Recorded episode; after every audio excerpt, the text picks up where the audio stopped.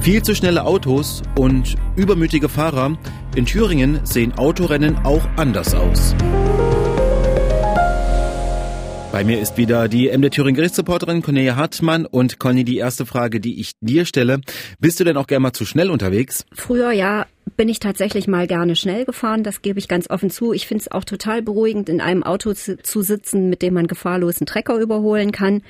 Aber seitdem ich Kinder habe, fahre ich natürlich, sag immer wie ein Motorradfahrer, vorsichtig. Und was ich tatsächlich nie in meinem Leben gemacht habe, ist, dass ich mit jemandem um die Wette gefahren bin. Das habe ich tatsächlich nicht gemacht. Auch nicht mal so an der an der Ampel mal ja, kurz. Doch, aber nur mit einem 45 PS Dreizylinder Auto, weil das hat dann mal Spaß gemacht, jemanden auszuschnicken auf den ersten zehn Metern. Das gestehe ich schon. Warum ich frage, ist klar, weil wir wollen heute mal über einen Fall sprechen, und zwar, ich würde sagen, über ein illegales Autorennen. Ja, das ist richtig. Und korrekt heißt es, ein nicht erlaubtes Kraftfahrzeugrennen, zumindest steht es so im Gesetzbuch. Und ich habe diesen Straftatbestand in meiner Gerichtsübersicht gefunden. Und ich habe ich gedacht, habe ich noch nie gehabt. Klingt total, ja, dramatisch, muss ich unbedingt hin. Klingt nach ähm, Typen, die an der Ampel stehen und mit ihren Protz-Autos mit viel PS unterwegs sein wollen und es vielleicht nicht sein können. Und wir haben ja die Schlagzeilen im Kopf, also ich jedenfalls sofort, wenn ich höre illegales Autorennen, dann denke ich zum Beispiel an den Kudammraser, an den Bekannten, der ja auch zu einer Haftstrafe verurteilt wurde wegen Mordes, weil damals jemand umgekommen ist, ein Mensch ums Leben gekommen ist. Das ist hier ganz anders. Ähm, wir können ja mal sagen, das Urteil, das können wir ja gerne mal vorwegnehmen, und zwar hier wurde dieser Mann, der am Ende im Gerichtssaal war und verurteilt wurde, nicht zu lebenslanger Haft verurteilt und nicht wegen Mordes verurteilt, sondern weswegen wurde der verurteilt am Ende? Wegen äh, nicht erlaubter Kraftfahrzeugrennen. Er wurde zu einer Geldstrafe verurteilt. 2700 Euro Geldstrafe, da sieht man schon, da ist der Vorwurf nicht ganz so schwer. Und die Juristen rechnen ja nicht in diesen absoluten Zahlen. Ich glaube, das haben wir in irgendeiner Folge tatsächlich auch schon mal gesagt, sondern die rechnen in Tagessätzen. Die Anzahl der Tagessätze ist praktisch die Strafhöhe und die Höhe der Tagessätze, die bemisst sich am Einkommen desjenigen, der verurteilt wird, damit es halt jemanden, der 10.000 Euro verdient, genauso wehtut wie jemandem, der 1.500 Euro verdient. Und der Lappen war wahrscheinlich weg, ne? Ja, das ist, äh, also diese 2.700 Euro, das ist eher ich denke, die wenigere Strafe, wenn man das überhaupt so sagen kann, weil die Folgen für diesen Angeklagten, die waren nämlich erheblich. Erstens, der Führerschein war schon ein paar Monate weg, als verhandelt wurde. Zweitens, der Führerschein ist weitere drei Monate weg. Und weil eben der Führerschein weggenommen wurde durch die Behörden aufgrund dieses Vorfalls, hat der Mann seinen Job verloren. Kommen wir dann später nochmal drauf, weil wir müssen natürlich erstmal klären, illegales Autorennen, das klingt auch danach, dass mehr mindestens zwei Autos dabei waren. Ja, das ist richtig. Ich sage natürlich wieder nicht erlaubtes Kraftfahrzeugrennen. Es waren auch zwei Autos dabei. Das zweite Auto war ein Polizeiauto. Und natürlich äh, ist der Angeklagte nicht mit der Polizei Rennen gefahren, sondern er ist vor der Polizei davongefahren. Zumindest stand es so in der Anklageschrift. Also, dieser Mann, wie alt war der eigentlich? Ende 20. Ende 20 und der war, hast du mir ja vorher schon erzählt, es war ein langweiliger Tag um Weihnachten, ne? Für ihn war es ein langweiliger Tag äh, um Weihnachten, so hat er es auch gesagt. Darf ich noch was anderes sagen? Als ich den vor dem Gerichtssaal hab stehen sehen, der entsprach so gar nicht meiner Vorstellung, weil, wie gesagt, Kraftfahrzeugrennen, Autorennen, da denke ich natürlich auch an jemanden, der dick gestylt mit einem Boliden irgendwo durch die Gegend tourt. In diesem Fall ist es mitnichten so gewesen, sondern dem Mann hat man schon angesehen, dass es dem ganz schwer fällt, ähm, da reinzugehen in diesen Saal, dass der betroffen angefasst ist, dass es da um was geht. Und die Geschichte ist also folgendermaßen. Bevor er sie erzählt hat, hat er schon gesagt, es war eine Riesendummheit. Es war so um die Weihnachtszeit. Äh, sie haben im Freundeskreis zusammengesessen und er hatte nichts getrunken. Er hat auch einen Führerschein. Ihnen war langweilig so im Freundeskreis und dann haben sie sich aus der Garage, aus dem Schuppen, aus der Scheune ein altes Auto rausgeholt, an dem sie immer mal so rumgebastelt haben. Und wenn ich mich recht erinnere, äh, an dem auch sehr, sehr viel kaputt war. Er hat nämlich zum Beispiel gesagt, es gab kein Licht an diesem Auto und es gab nur so eine Lichterbrücke oben. Und hinten war das irgendwie so kaputt, dass sie da eine Plane drüber ziehen mussten. Und es, es war langweilig, hat er gesagt, hat er mehrfach gesagt. Und dann sind sie halt mit diesem Auto so ein bisschen über die Felder gefahren. Wie hat er das gesagt und vor allem zu wem, das würde mich nur interessieren. Also das war eine junge Richterin. Also eine ganz junge Richterin, eine junge Staatsanwältin, Also es war sozusagen volle Besetzung im Gerichtssaal. Das ist gar nicht so üblich bei so kleineren Vergehen, weil man bekommt ja nicht automatisch einen Pflichtverteidiger. Da muss schon, muss es schon um schwerere Sachen gehen, um es mal ganz global zu formulieren. Und der Angeklagte, der hat total schuldbewusst gewirkt. Wirklich absolut schuldbewusst. Der hat das alles zugegeben, dass sie da über die Felder gefahren sind, dass das blöd war. Und dann hat er sich die Frage von der Richterin natürlich gefallen lassen müssen, ja, aber Sie sind ja dann irgendwann auch über eine Straße gefahren. Hat er gesagt, ja, auch das haben wir gemacht, war noch blöder, wollten wir halt schneller zurück sein. Und da ist dieses Auto, wie gesagt, kein Licht, fuhr wohl, glaube ich, nur im dritten Gang, hatte noch nicht mal Gänge, äh, konnte aber schnell fahren, haben zumindest die Beamten gesagt. Den Beamten ist dieses Auto natürlich aufgefallen. Dann sind die da hinterher gefahren. So ergab sich das aus dieser Anklageschrift, weil die Beamten das auch so bestätigt haben und haben halt alle alles so angemacht, was man so anmacht, um ein Auto zum Anhalten zu zwingen. Und da hat aber der Angeklagte gesagt, das hätten sie alle nicht gemerkt im Auto. Alle sind wie viele?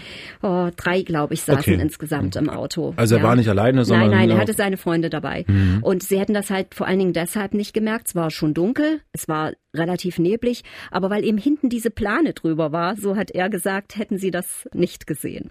Vielleicht mal ganz kurz gefragt, wenn du sagst, er war wirklich äh, reumütig und mhm. ähm, hat gesagt, ja, es tut mir leid, vielleicht eine Masche auch? Kann das sowas nee, sein? Nee, nee, also äh, ich kann mich immer täuschen, aber das, das glaube ich nicht, weil der war, der war wirklich angefasst, eben ähm, wegen der Folgen für ihn. Der hat seinen Anwalt dann auch geschildert. Der hat nämlich gesagt, äh, der Mandant hat seinen Führerschein verloren und dadurch auch seinen Job verloren, weil der Führerschein war halt nötig für einen Job und weil, weil er den nicht mehr hatte, hat der Arbeitgeber gesagt, tut mir leid, kann ich dich nicht mehr gebrauchen. Und weil diese Folgen eben so gravierend für diesen äh, jungen Mann waren, hat der Anwalt drum gekämpft, muss man schon sagen, dass dieses Verfahren eingestellt wird, weil da war jetzt auch, der Mann war nicht vorbestraft, da war, also das war jetzt nicht so ein notorischer Verkehrssünder und hat da also auch ganz, ganz massiv auf die Staatsanwältin eingeredet und hat gesagt, das müsse man doch einstellen. Und die Staatsanwältin hat den Kopf geschüttelt und hat gesagt, nein, no way, wird nicht eingestellt. Dann ging das sogar so weit, dass der Anwalt, äh, der Rechtsanwalt gesagt hat, ja, Sie machen ja nur, was Ihr Vorgesetzter will und Sie sollen doch auch mal selber denken und sie, äh, sie müsse sich, die junge Staatsanwältin solle sich doch mal darüber hinwegsetzen. Und die ist aber da ganz freundlich geblieben und hat gesagt, das ist meine Entscheidung und nicht die von einem Vorgesetzten oder einem Chef. Ich ja? Vielleicht, wer ist denn der Vorgesetzte eigentlich der jungen Staatsanwältin? Oh, ich weiß, ich kenne mir da, also da, es gibt immer ähm, in diesen in diesen Abteilungen gibt's immer Chefs, wie die jetzt korrekt heißen. Es gibt Staatsanwalt als Gruppenleiter und Oberstaatsanwälte, aber möglicherweise ähm, haben die da noch andere Bezeichnungen. Das weiß ich gar nicht so genau. Spielt im Gerichtsalltag null Rolle. Ich wollte nur darauf hinaus, weil mich jetzt doch nochmal interessiert, wenn man sagt, das klingt vielleicht auch ein bisschen blöd, aber wenn man sagt, okay, junge Richterin, jüngere Staatsanwältin kann man nicht da auch so erstens mal Mitleid ein bisschen nee, erzeugen? Nee, nee, nee. Also überhaupt nicht. Nee. Gar nicht, gar nicht. Ich bin ja ehrlich gesagt ganz begeistert von den jungen Staatsanwältinnen und Staatsanwältinnen, ich glaube, das muss ich jetzt auch so sagen, und Richterinnen und Richtern, die ich erlebe, weil da ist unglaublich, also bei denen, die ich erlebe, da ist unglaublich viel menschliche Nähe da. Das war vor 30 Jahren tatsächlich nicht immer so. Also zumindest hab, als ich da angefangen habe, da habe ich manchmal auch Richter und Staatsanwälte erlebt.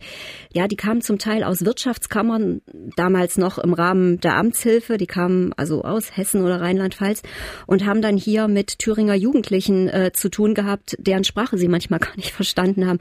Und das gibt's einfach nicht mehr. Das gibt's einfach nicht mehr, sondern das sind total lebensnahe Geschichten, äh, wie da gefragt wird und wie da reagiert wird. Und das finde ich, also da bin ich echt total begeistert, muss ich mhm. jetzt mal so sagen. So, und so war es in dem Fall auch.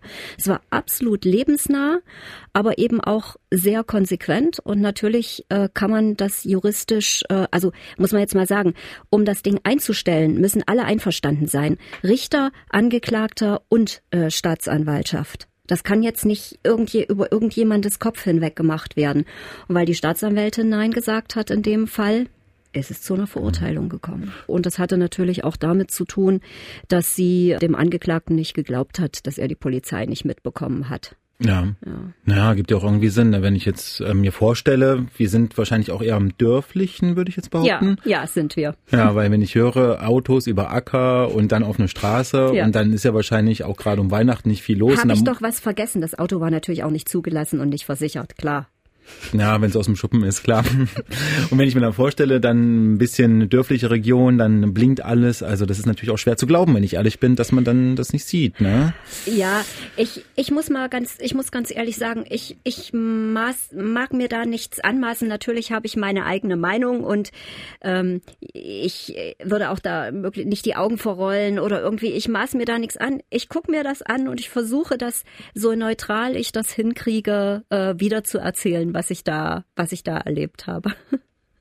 Das ist ja beeindruckend, weil ich kann mir vorstellen, ich zum Beispiel ähm, war auch schon zwei, dreimal im Gericht und man entwickelt ja teilweise schon Empathie dann auch mit, mit Menschen ich, ich weiß gar nicht, ob ich das jetzt so sagen kann. Ich habe, das klingt so blöd jetzt vielleicht, aber ich habe da wirklich einen professionellen Abstand dazu. Ich glaube, sonst könnte ich den Job auch nicht so lange machen. Gehört wahrscheinlich dazu. Also der Anwalt hat es am Ende nicht geschafft, seinen, seinen Mandanten da rauszuboxen? Ja, so kann man das auch sehen und so wird es der Mandant äh, vielleicht auch sehen. Aber auf der anderen Seite denke ich, dass äh, Anwälte ihren Mandanten auch vorher reinen Wein einschenken. Und äh, das wissen wir ja nicht. Das ist ja das Mandantengeheimnis, was die besprechen.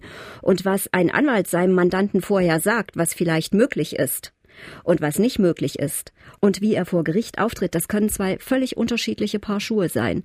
Also da darf man sich wirklich nicht ähm, täuschen lassen, dass man dann meint, dass jeder Angeklagte, der nicht erreicht hat, was sein Anwalt äh, beantragt hat, enttäuscht ist. Also ein guter Anwalt wird dem Mandanten immer sagen, da kann auch was anderes rauskommen. Und ich denke, das machen die aller, allermeisten auch. Das ist halt so, wenn Schulklassen drin sind, die sehen das natürlich auch so und sehen das irgendwie als Niederlage ein. Aber das kann ja auch ein Erfolg sein, weil die Geldstrafe relativ niedrig niedrig ausgefallen ist. So kann man es auch sehen.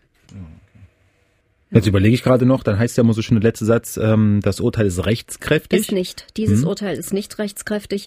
Das äh, macht ja auch irgendwie äh, Sinn, wenn ich als äh, Verteidiger in einer Verhandlung sage, ich möchte eine andere Entscheidung.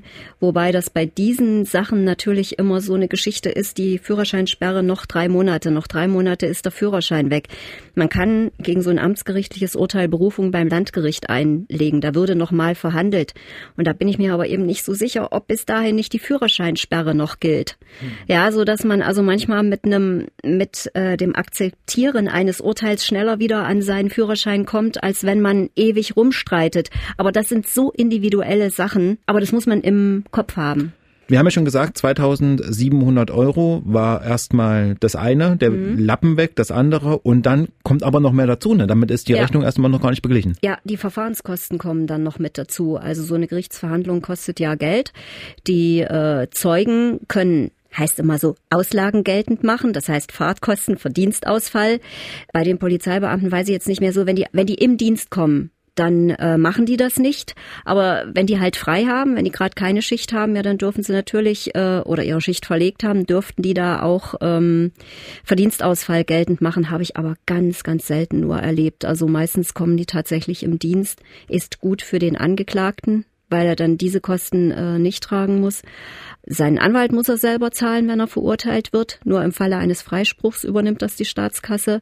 Und es die gibt auch Verfahrensgebühren, aber da kenne ich mich auch tatsächlich nicht aus, weil das nie öffentlich erörtert wird, was sowas kommt. Die Rechnung kommt dann immer per Post ein paar Monate später. Ja, und die sorgt noch, noch mal für gute Laune wahrscheinlich wenn es nicht vielleicht einen Rechtsschutz gibt, die dahinter steht. Aber das weiß ich nicht, weil äh, das gibt es eigentlich fast nur bei Fahrlässigkeitsdelikten und so ein Vorsatzdelikt. Also wenn ich mit Absicht abhaue, äh, weiß ich ja, was ich tue. Wenn ich zu schnell fahre, ja, das mache ich vielleicht nicht unbedingt mit Absicht. Da weiß ich nicht, wie das, also das bei den Fällen, bei den Rechtsschutzversicherungen wird es auch unterschiedlich. Also guckt sich jemand den Fall an und hm. sagt ja oder nein. Ein illegales Autorennen auf Thüringerisch, hätte ich jetzt fast gesagt zum Abschluss. Also nichts mit, nichts mit 100 kmh zu schnell. Aber eben auch das ähm, sind solche Fälle, die dann am Gericht landen und eben hinter der, hinter den Schicksale stecken. Ne? Du hast gesagt, ja, Job ja, weg. Ja, in dem Fall auf jeden Fall. Kann lebensverändernd sein. Das war also unsere Folge über ein illegales, hilf mir nochmal, Conny. Warte, ich muss selber nachgucken. Nicht erlaubtes Kraftfahrzeugrennen. illegales Autorennen in Thüringen. Wenn Sie Fragen haben oder auch Hinweise oder Lobkritik, wir nehmen alles gerne auf, schreiben Sie uns gerne per E-Mail an angeklagt.mdr.de. Wir beantworten das gerne und freuen uns auf die nächste Folge. Conny, mach's gut. Tschüssi.